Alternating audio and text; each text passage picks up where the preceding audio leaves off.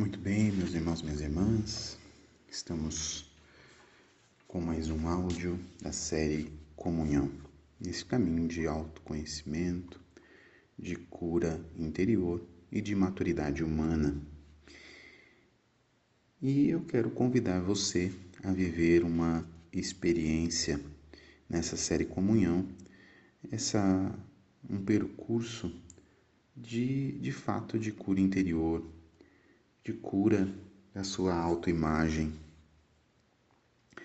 E para isso eu gostaria que você refletisse um pouco exatamente nesse trecho do Evangelho de São Marcos, que é a passagem conhecida, como nós conhecemos o jovem rico, né?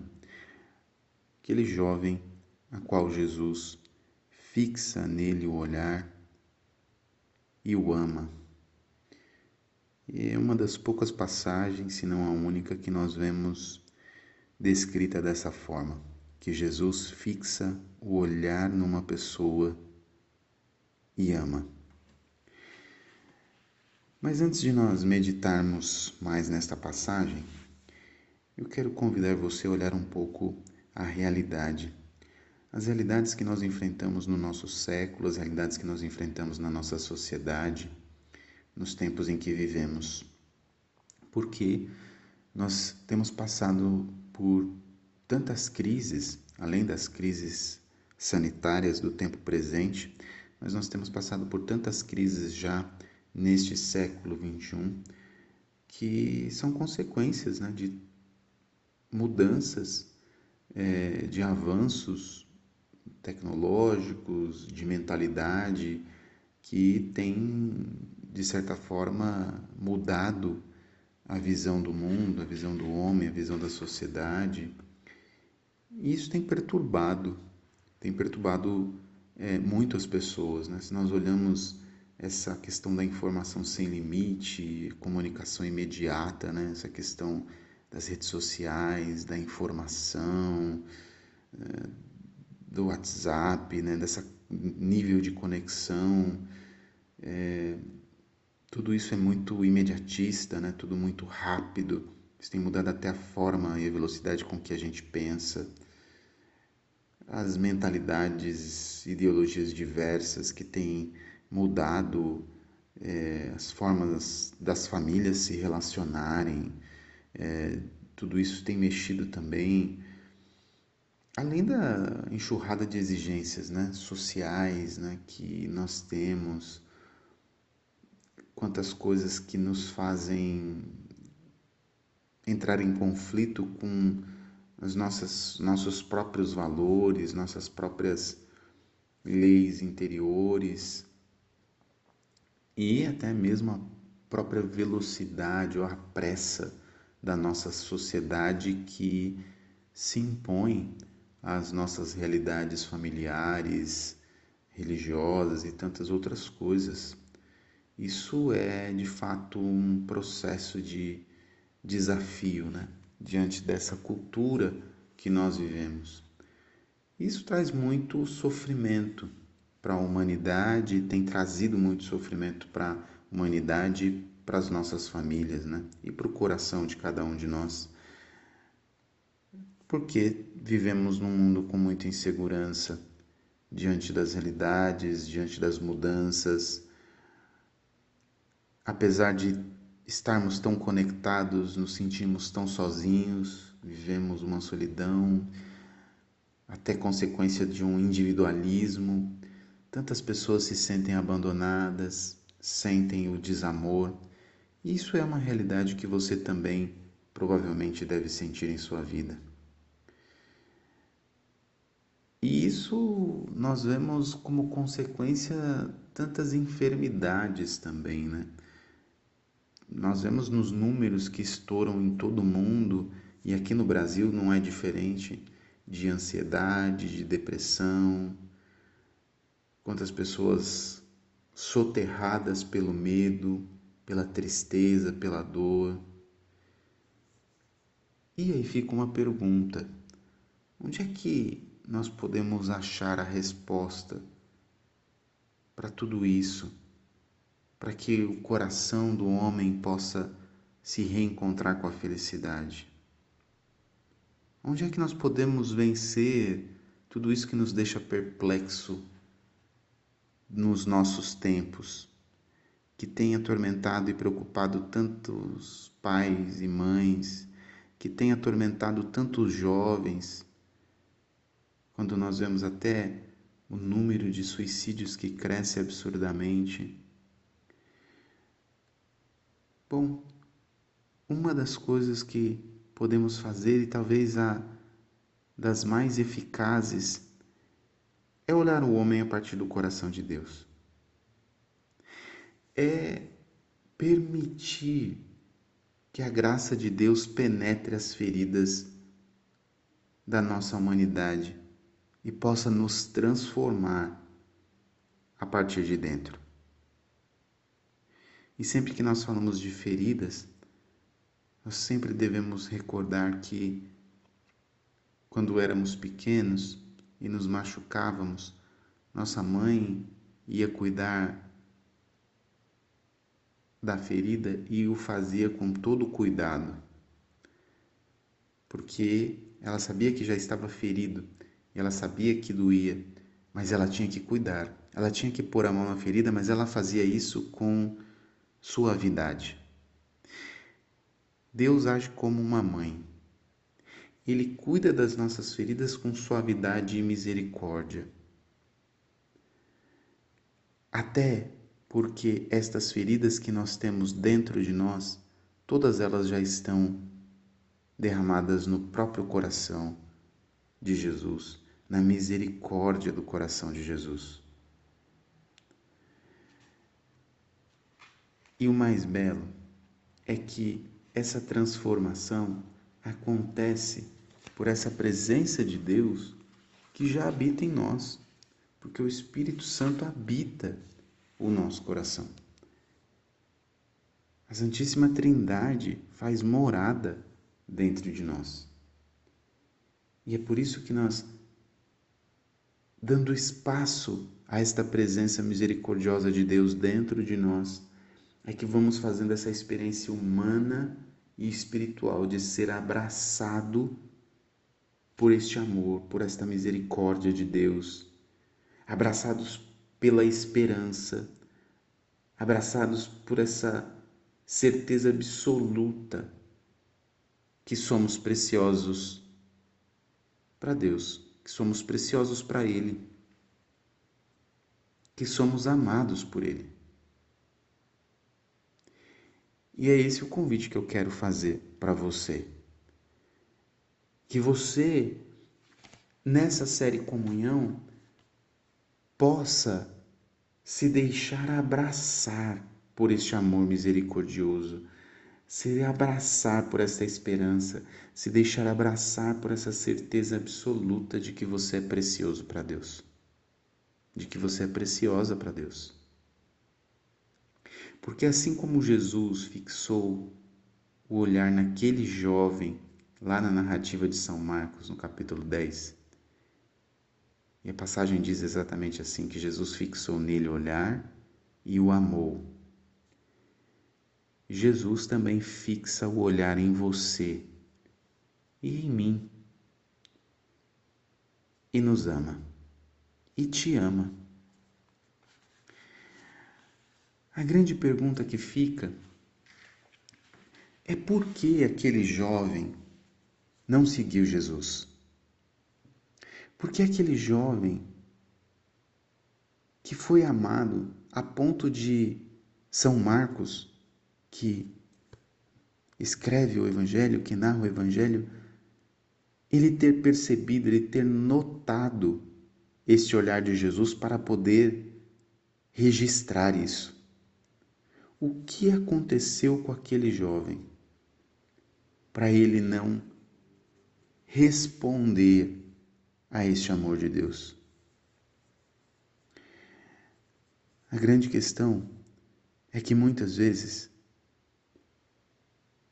por conta de nós não termos uma imagem verdadeira sobre nós mesmos, não conseguimos nos amar e nem permitir e nem nos abrir a este amor que vem de Deus. Não conseguimos acreditar que Deus nos ama de verdade, que Deus nos ama para valer.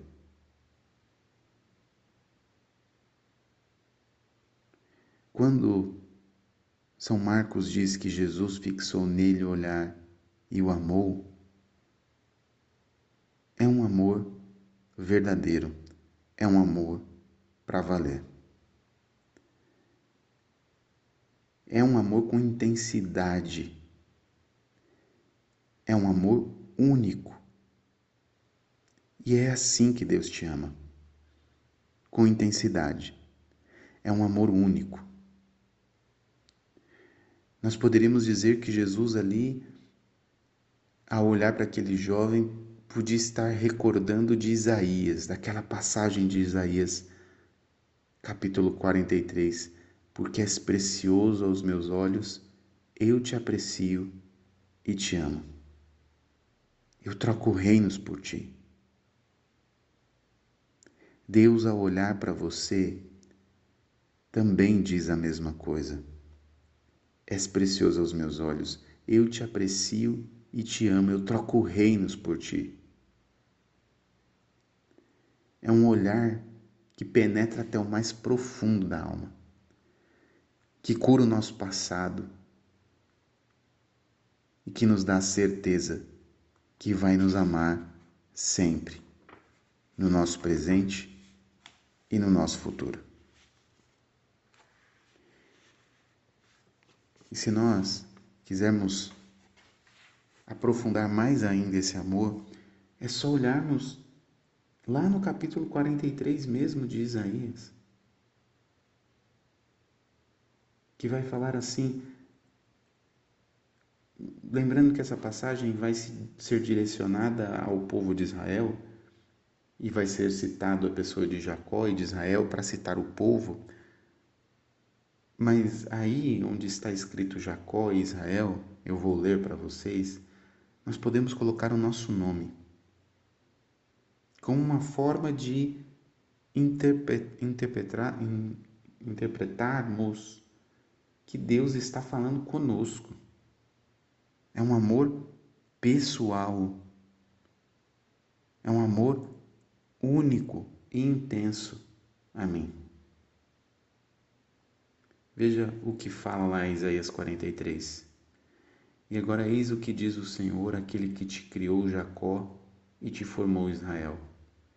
Nada temas, pois eu te resgato eu te chamo pelo nome, és meu. Veja, Deus te chama pelo nome, és meu. Nada temas, pois eu te resgato. Eu te chamo pelo nome, és meu. Se tiveres de atravessar a água, estarei contigo. Veja, uma promessa de presença no meio das tempestades da vida. E os rios não te submergirão, se caminhares pelo fogo não te queimarás, e a chama não te consumirá. Veja, uma promessa de proteção, de presença. Pois eu sou o Senhor teu Deus, o Santo de Israel, teu Salvador. Dou o Egito por teu resgate, a Etiópia e Sabá em compensação, porque és precioso a meus olhos, porque eu te aprecio e te amo. Permuto reinos por ti, entrego nações em troca de ti. Fica tranquilo, pois estou contigo. Veja que grande amor. Que grande amor Deus nos promete nessa passagem um amor de presença, de companhia. E é isso que nós precisamos olhar para a nossa história e perceber que Deus está presente em toda ela. Que Ele está presente em todas as etapas da nossa história. Mas essa consciência nós vamos tomando gradativamente. Quando nós temos essa experiência do amor divino, na verdade, a gente vai cada dia percebendo de maneira mais clara, cada vez mais profunda, deste amor que nos sustenta, que nos fortalece, que nos, nos leva a um encontro intenso com Deus. É gradativamente que eu vou, de certa forma, me deixando consumir por este amor, que vai curando a minha história, que vai tocando cada etapa da minha vida e que vai mudando essa imagem ferida que eu tenho sobre mim, essa imagem machucada que eu tenho sobre mim, que faz com que eu não seja capaz de amar o meu próximo porque eu não me amo, que faz com que eu não permita que este amor de Deus muitas vezes chegue até mim porque eu não consigo me amar, porque eu não me acho digno do amor de Deus, porque eu não me acho amável e por isso também não sou capaz de me entregar para amar as outras pessoas. Pessoas que têm autoimagem comprometida se julgam as últimas pessoas do mundo, indignas de serem amadas, ou até mesmo de despertar amor. E é por isso que nós arrastamos a nossa vida num desamor contínuo nas nossas relações, e tantas outras consequências. É óbvio que nesse caminho de cura da autoimagem, a gente não pode se iludir achando que vamos ter uma autoimagem nossa perfeita, porque isso nós só iremos alcançar no céu, quando veremos como de fato somos vistos. Ali teremos a certeza de quem somos completamente, porque nos veremos como Deus nos vê. Mas na peregrinação terrestre, nós podemos fazer esse percurso de fé, amor e confiança em Deus, mergulhando na palavra de Deus, rezando, pedindo a graça, ruminando a palavra de Deus, para que esta imagem, esta autoimagem que nós temos de nós, possa ser transformada e nós possamos afirmar verdadeiramente que somos preciosos, preciosos, que somos amados por Deus. Mas aí você pode me perguntar: qual é o problema de não ter uma autoimagem adequada, verdadeira? Qual é o problema de ter esta autoimagem distorcida? Problema é que quando eu tenho essa autoimagem distorcida, eu não vou conseguir amar. Eu não consigo amar nem a Deus, nem as pessoas e nem a mim mesmo. Por quê? Porque quando a gente não se ama, a gente não tem uma imagem equilibrada de nós mesmos. Nós não conseguimos enxergar os pontos bons, os pontos ruins, aquilo que eu preciso mudar e aquilo que de fato eu já mudei ou que eu já deixei com que Deus transformassem.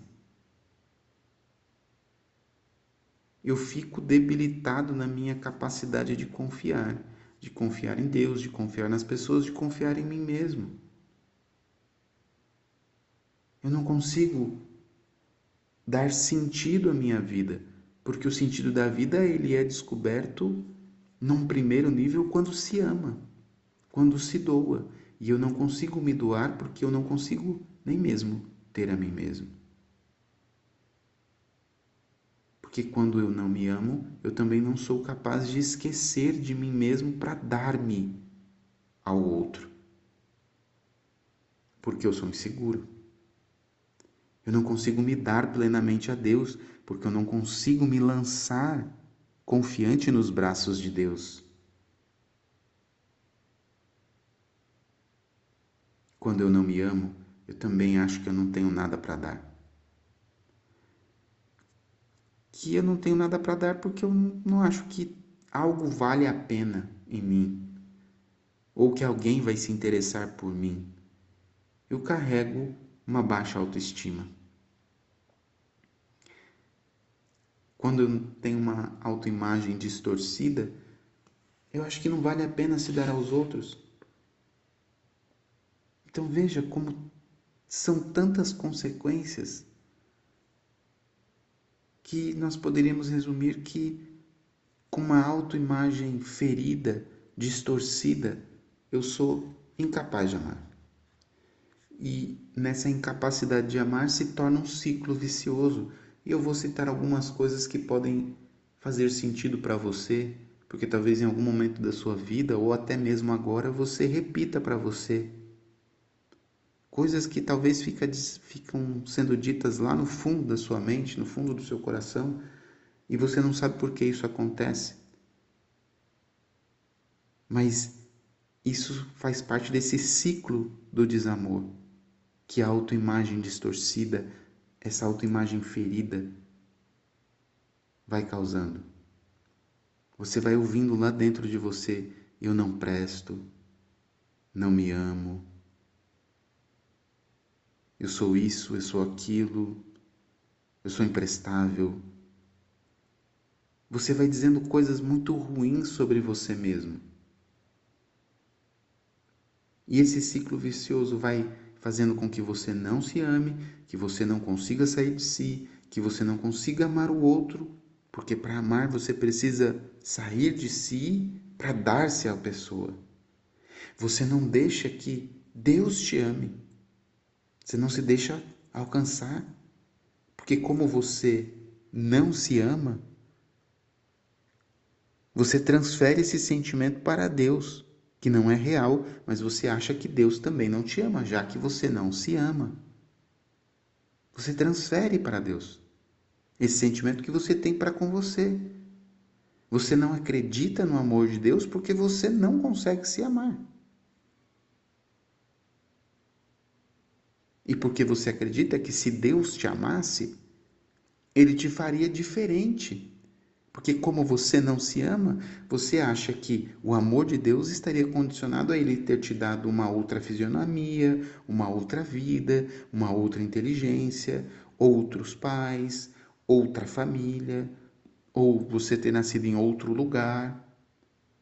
Então você condiciona este amor de Deus como se fosse uma criança birrenta, exigindo que Deus lhe dê algo para provar, ou você condiciona esse amor de Deus a alguma coisa que você não consegue amar em você mesmo e que você acredita que Deus só vai te amar ou ele só te ama se isso fosse diferente. Mas isso que você acha que deveria ser diferente é porque você não consegue se amar.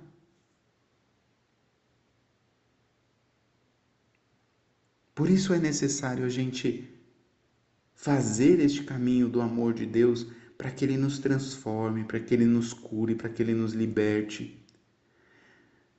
Para que este amor de Deus possa me ajudar a amar-me. E quando eu me amo, eu começo também a amar o outro. É como se eu equilibrasse uma balança e essa balança cresce no amor a mim mesmo, no amor a si mesmo, quando cresce no amor a Deus e aos irmãos. É assim que eu vou equilibrando essa balança. Eu cresço no amor a si mesmo quando eu cresço neste amor aos meus irmãos. Se eu quero curar a minha autoimagem, eu preciso crescer no amor a Deus e aos meus irmãos. Para mudar a perspectiva da minha vida. Para perceber que quando eu estou cuidando de alguém, quando eu estou me doando para alguém, eu não fico centrado somente em querer ser cuidado mas eu começo também a cuidar de alguém. Eu começo a sair de mim, eu começo a ver na vida das outras pessoas que eu ajudo, um olhar de gratidão. Eu começo a perceber que existem coisas amáveis em mim. Quando eu saio de mim e começo a ajudar as outras pessoas, eu começo a perceber de que existem pessoas que me amam, que me olham com amor. E se essas pessoas me olham com amor, eu posso também chegar à conclusão e convencer a minha mente que muitas vezes está doente por essa autoimagem distorcida, eu posso convencê-la com esses sinais exteriores de que Deus também me olha com amor. Isso é tão importante porque a autoimagem ferida, ela atinge todos os campos da nossa vida, todos os nossos relacionamentos, o nosso sentido, o nosso humor, as nossas paixões. Quantas vezes, por termos uma autoimagem distorcida, temos transtornos de humor. Transtornos. Muitas vezes, por não nos amarmos, não nos valorizarmos, nos entregamos a paixões que só desgastam a nossa vida, só nos deixam cada vez mais frágeis, feridos. Quantas pessoas abandonam o serviço de Deus, abandonam a comunidade, muitas vezes abandonam até as suas famílias, porque não conseguem seguir adiante, não conseguem mais ter esta motivação. Porque não tem estabilidade, não tem consistência, não tem coerência nas suas escolhas, nas suas decisões. Por N fatores, mas também por essa autoimagem ser muito frágil e muito negativa sobre si mesmo. Isso também pode ser aplicado no campo do trabalho, da convivência social, nas amizades.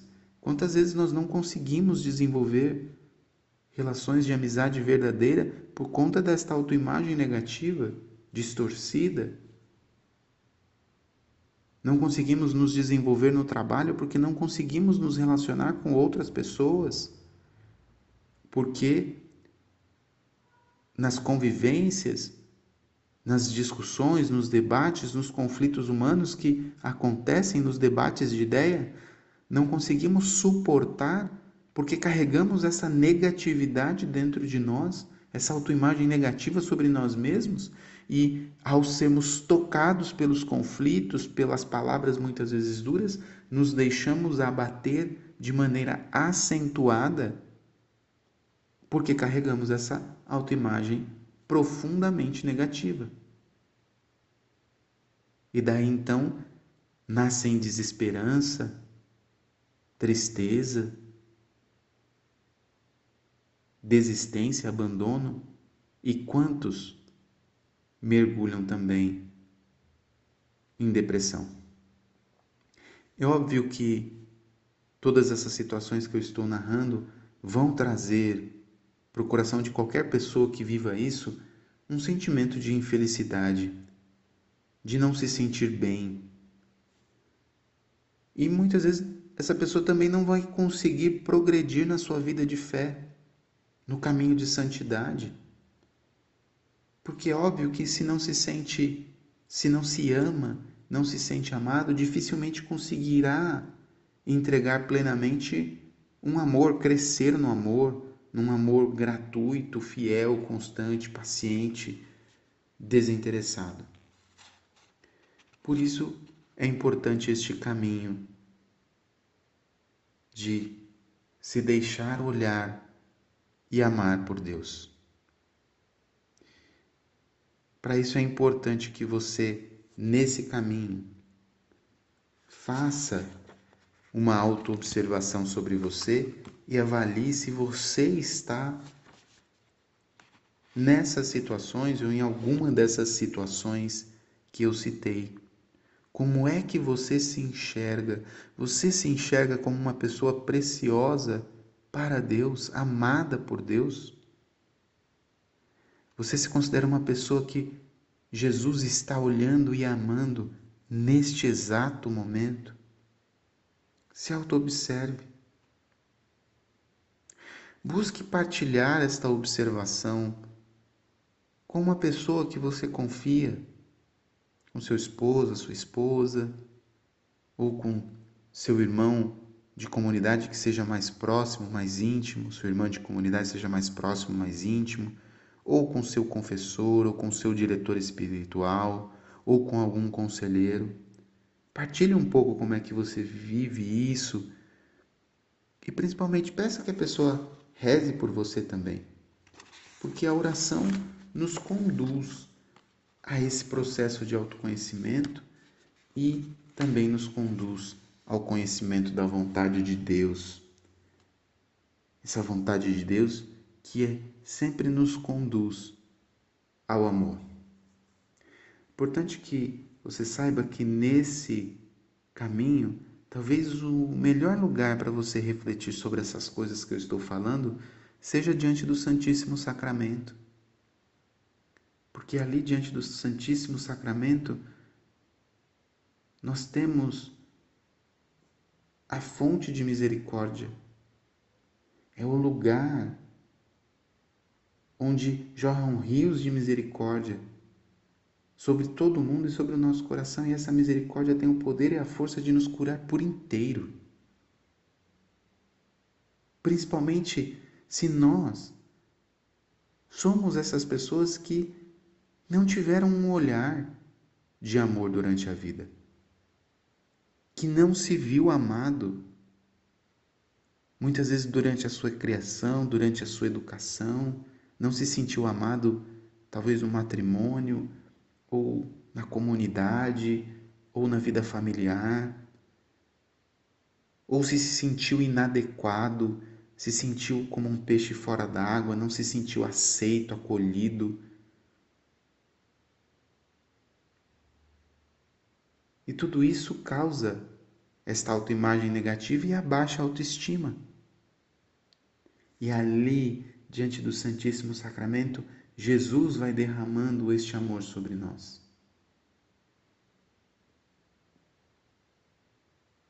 E vamos nos deixando olhar por Jesus. E ali você pode ir rezando e você pode ir permitindo que Jesus vá dizendo a você que você é precioso e que Ele te ama. Mas não faça isso com pressa. Faça um pouquinho a cada dia, um pouquinho a cada semana. Vá caminhando, se possível, acompanhado de alguém nesse percurso que vamos fazer. Quando eu falo acompanhado, partilhe com alguém que seja próximo de você. Porque é importante que você caminhe, mas não caminhe sozinho nesse processo de curar a sua autoimagem. Também peça a presença da Virgem Maria, para que ela possa ser a sua intercessora, para que ela possa também conduzir você a enxergar este amor de Deus por você. Queria dizer aqui só um ponto importante. Que se você que está me escutando está passando por alguma situação de, de doença mesmo, né? de transtorno psíquico, esse processo que nós vamos fazer aqui na série Comunhão não substitui a necessidade que você tem, talvez, de medicamento, de terapia, se você precisa, se você está numa situação como essa, busque a ajuda médica para cuidar da sua situação. Porque é óbvio que a graça de Deus, é, esse processo de autoconhecimento, de cura interior, irá auxiliar você e Deus pode fazer maravilhas. Mas não dispensa o acompanhamento médico que talvez você precise, se você está passando por alguma situação mesmo de transtorno psicológico que precise de acompanhamento médico. E por fim, eu quero pedir a intercessão da Virgem Maria no encerramento deste áudio sobre mim, sobre você. Quero entregar a Nossa Senhora agora, neste momento, a sua vida, o seu coração e a imagem que você tem de você mesmo, a sua autoimagem. Pedindo que Nossa Senhora, com sua intercessão amorosa, possa agora passar na sua casa, possa te visitar e possa visitar o seu coração. Possa tocar com as suas mãos de mãe no seu peito e possa cuidar das suas feridas com suas mãos suaves. Que a Virgem Santíssima possa beijar estas feridas como uma mãe que beija e cuida do seu filho amado e precioso. Que ela possa pegar você no seu colo e possa embalar você, como uma mãe que embala o bebê que chora.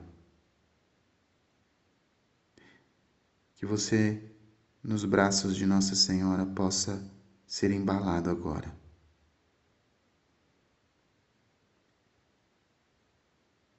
E neste embalo da Virgem Santíssima, você possa repousar nos seus braços e possa redescobrir o quão amado, o quão desejado o quão precioso você é aos olhos da Virgem Maria, aos olhos de Jesus, aos olhos de Deus. Que você se sinta abraçado agora, cuidado, envolvido por este amor de mãe. e que durante esta semana Nossa Senhora possa te recordar a cada dia deste amor. Através de pequenos sinais, pequenos sinais que te farão recordar que você é amado por Deus, profundamente amado. meu irmão e minha irmã, que você possa meditar essa semana sobre esse tema e recordar que Jesus te olha e te ama. Deus abençoe você.